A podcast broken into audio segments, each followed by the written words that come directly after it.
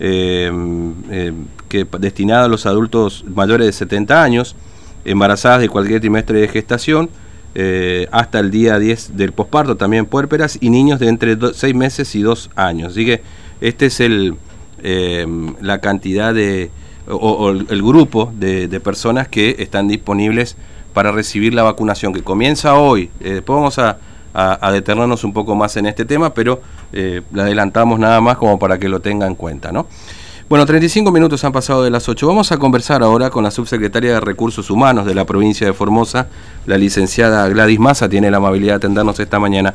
Licenciada Massa, ¿cómo le va? Buen día, Fernando la saluda. ¿Cómo, eh, cómo está usted? Hola, buen día Fernando, muy bien, gracias. Gracias, por atendernos. Bueno, este, hay, hay una convocatoria y, y me gustaría saber si efectivamente es así dentro del gobierno provincial, o en todo caso usted nos aclarará, eh, para la capacitación y también formación de personas que eh, pretendan bueno, trabajar o, integrar este, el equipo de salud eh, como este, choferes de ambulancia. ¿Esto, ¿Esto es real, digamos, esta convocatoria por parte del gobierno provincial? Sí, sí. Bueno, mira, Fernando, para vos y toda la audiencia, eh, sabido es porque ustedes los medios están permanentemente informando acerca no de cómo la, la situación epidemiológica en nuestra provincia. Y bueno es conocido también por todos los ciudadanos este cuánto es el esfuerzo que las áreas de salud y también de seguridad eh, vienen este desarrollando desde que inició la pandemia. Y justamente eh, es en el área de salud y, y en la prestación digamos de los servicios de choferes de ambulancia donde eh, en este momento tenemos que solidarizarnos con esa área y buscar que dentro de la administración pública mm. aquellas personas que ya son empleados públicos, Fernando, no es que una, vamos a contratar choferes, no, no, mm. no. Estamos buscando dentro del plantel de la administración pública aquellas personas que este, se interesen por hacer un cambio de su función. estamos hablando de la podríamos hasta usar la, la palabra como la reconversión de la función de una persona que a lo mejor venía desarrollándose en otras tareas, que también pueden ser en algunos casos administrativas o tareas eh, de, otros eh, tipos de servicios dentro del sector público, y que ven en esta ocasión una oportunidad, mm. primero también para eh, fortalecer este, este sector del, del Estado, que eh, está desarrollando esta labor intensa, ¿no? De prestar servicio eh, como chofer de ambulancia en los distintos centros de salud y hospitales. Claro. De, que dependen en este caso del, área de salud que es el Ministerio de Desarrollo Humano. Mm. Entonces eh. nosotros estamos convocando a las personas que tengan interés en cambiar su rol y su función para que se contacten con nosotros a través de un formulario que hemos puesto también con la convocatoria este, y luego van a ser entrenados para eh, cumplir esa función y vamos a ver si reúnen y si acaso entienden bien, ¿no es cierto?, lo, que, mm. lo que significa esa función. Van a tener este, una, un entrenamiento y además también le vamos a eh, hacer a aquellas personas que manifiesten su interés en hacer esa función un este una revisión de aptitud psicofísica. Recordemos que la función de, de, estar al mando de un volante en la vía pública y mucho más mm. este, haciendo este servicio tan importante de trasladar personas en situaciones de salud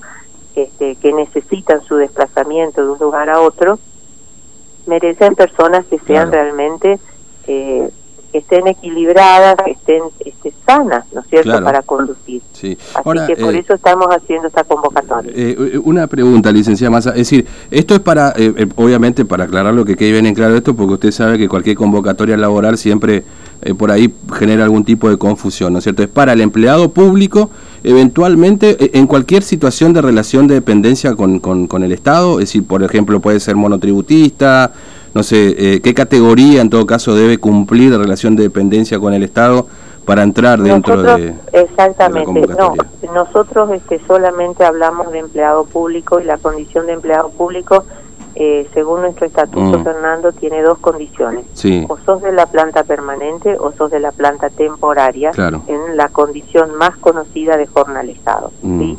Este, estamos este, convocando a personas que ya tienen básicamente esto quiero resaltarlo, ya tienen un salario dentro de la administración mm. pública. Claro. Y que estamos buscando que si tiene interés de hacer un cambio de función y también tiene interés en este momento de integrar justamente el plantel de salud en esta función, esa persona es la que puede este, mm. contactarse con nosotros completando sus datos para que podamos hacer este, el, siguiente paso, que es conversar con esa persona y después este, integrarlo a lo... Mm a, la formación y a todo esto que yo te estuve eh, comentando. Claro, la idea es hacerlo transitorio, eventualmente, digamos, si, eh, o ya es una decisión permanente esta, digamos, ¿qué, qué evaluación están haciendo ustedes en recursos humanos? Yo, no, no, nosotros no estamos hablando ah. que necesariamente pueda ser permanente. Si esta persona cumple su función acabadamente, es una eh, una decisión del Ministerio de Desarrollo Humano mm. de tramitar su absorción definitiva. Entiendo esto, esto siempre es así en cualquier puesto de trabajo. Nosotros en el área de recursos humanos, este, cuando una persona es puesta en disponibilidad, gestionamos otro lugar de prestación de mm. servicios y después es el organismo, transcurrido un tiempo y viendo el desempeño, ¿no es cierto?, de esa persona, quien este, solicita este, la absorción definitiva con la imputación presupuestaria pasando a depender de su propio ministerio. Claro. Ahora, eh, ¿hay, ¿hay un cupo asignado y en todo caso, si ya han recibido algún tipo de solicitud o, van viendo eh, esto día a día. Yo he recibido inquietudes, así como tal vez ustedes recibieron inquietudes, preguntas. Claro. Este, y nosotros vamos, no, no tenemos cupo porque queremos mm. ver la cantidad de personas y también, eh, mira, justamente surgió de otra área, de otro espacio de gobierno provincial, porque la, la eh, digamos, la función de choferes no vayas a creerse hay un montón, por decirlo de alguna manera son pocos los mm. choferes. Y en otras áreas de gobierno también este es un recurso que siempre me están solicitando, mm. que tenemos personas que están puestas en disponibilidad y que tengan este perfil. Y la verdad es que son muy pocos.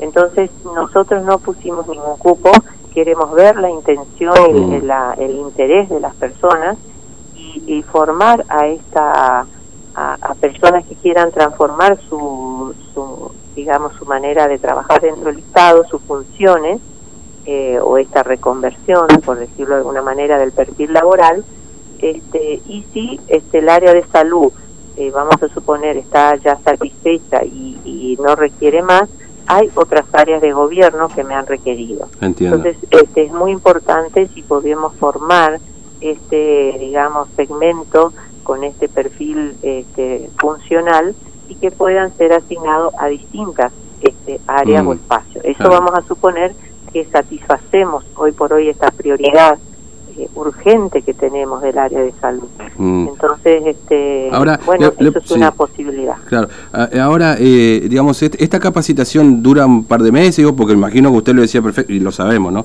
La prioridad es urgente. porque Este...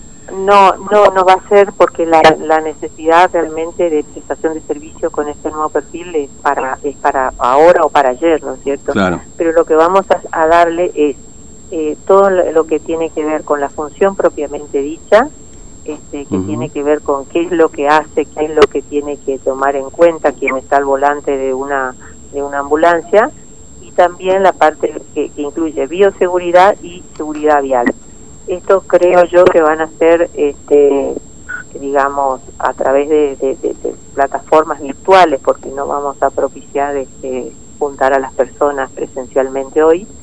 Esto ya venimos haciendo nosotros desde la subsecretaría en forma virtual, así que yo estimo que van a ser eh, simplemente encuentros de, de, hasta una hora que podrán ser dos o tres, eso me van a decir las respectivas áreas este, que van a estar a cargo de este tipo de formación cuando hablamos de la parte de de seguridad vial y de bioseguridad eh, no lo damos nosotros, son otras áreas de gobierno encargadas de esto, este, y pero no va a ser una capacitación ni que va a durar ni un mes ni mucho más, vamos a mm. ir a eh, realmente agilizar esto, pero queremos que la persona sí reciba información suficiente como para poder desempeñar, además de saber conducir lógicamente, eh, conducir me refiero a conductor de vehículo claro, sí, sí, sí, Este, y tener su carnet mm. habilitado y demás, este, va a ser una, una preparación más que nada eh, en lo que tiene que ver con bioseguridad y seguridad. Claro. Ahora, eh, eh permítame preguntarle ya en otro en otro en otro tema, este, licenciada Massa, que tiene que ver justamente con el tema, no sé si usted tendrá esta estadística o, una evaluación al menos este, cercana, digamos, ¿no? Pero ¿cuál es el, el, porcentaje, en todo caso, de personal de la administración pública este, provincial que hoy está impedida o que está, digamos, dentro de los de los distintos decretos de necesidad y urgencia y demás, que, que, no puede asistir a los lugares de trabajo, digamos, ¿no? Por, bueno, ya lo sabemos, personas con, con riesgo, mm, determinada edad, que tengan alguna asistencia o de alguna persona mayor, de riesgo también, menores de edad. Es decir, ¿cuánta gente hoy está asistiendo, digamos? Sí, eh, es muy buena la pregunta, pero no es, eh, no es tan fácil de precisarlo, porque, eh, digamos, las excepcionalidades originalmente mm. salió en la primera etapa, es conocida por todos, ¿no? Las personas que tienen eh, sobredad o que tienen alguna comorbilidad.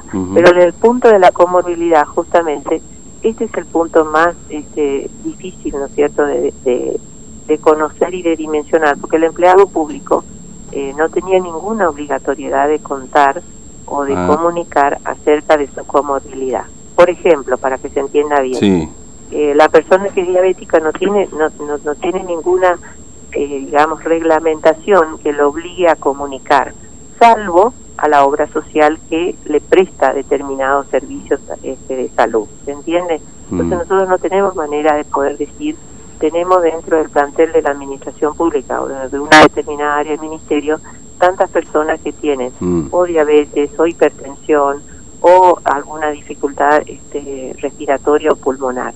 Entonces esto va, va muy este, el, día a día con cada eh, área de, mm. digamos, de gestión. Y también con la comunicación que el empleado haga, mm. ya sea este, a través de comunicar por pedir una licencia, por ejemplo, por requerir una licencia ante su área de personal y este gestionar ante la, la auditoría de la provincia, es por ahí donde uno tibiamente se puede acercar a determinada este, información porque volvemos a, a, esto que te dije al principio.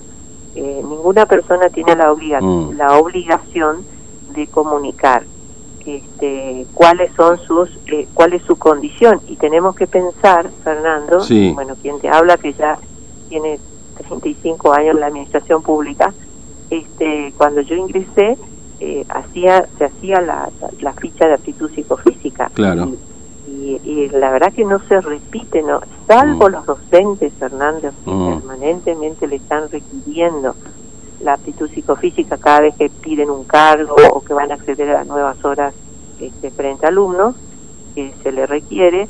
El resto, o muy poco de las administraciones públicas, piden como requisito actualizar esta información. Por lo tanto, sabemos que somos dinámicos, que hoy estamos en una determinada condición de salud y mañana estamos en otra. Entonces, por eso es que esta información es difícil de precisarla. Mm. Y en tal caso, cada administrador de un área podrá saber este, cómo está su plantel, pero siempre sujeto a este, la comunicación que haga el empleado público. Claro. Eh, licenciada Massa, le agradezco mucho su tiempo, muy amable, gracias por atendernos. Gracias a usted. Hasta luego. Bueno, la licenciada Gladys Maza, este, de subsecretaria de Recursos Humanos de la Administración Pública, de la, del Gobierno de la provincia de Formosa.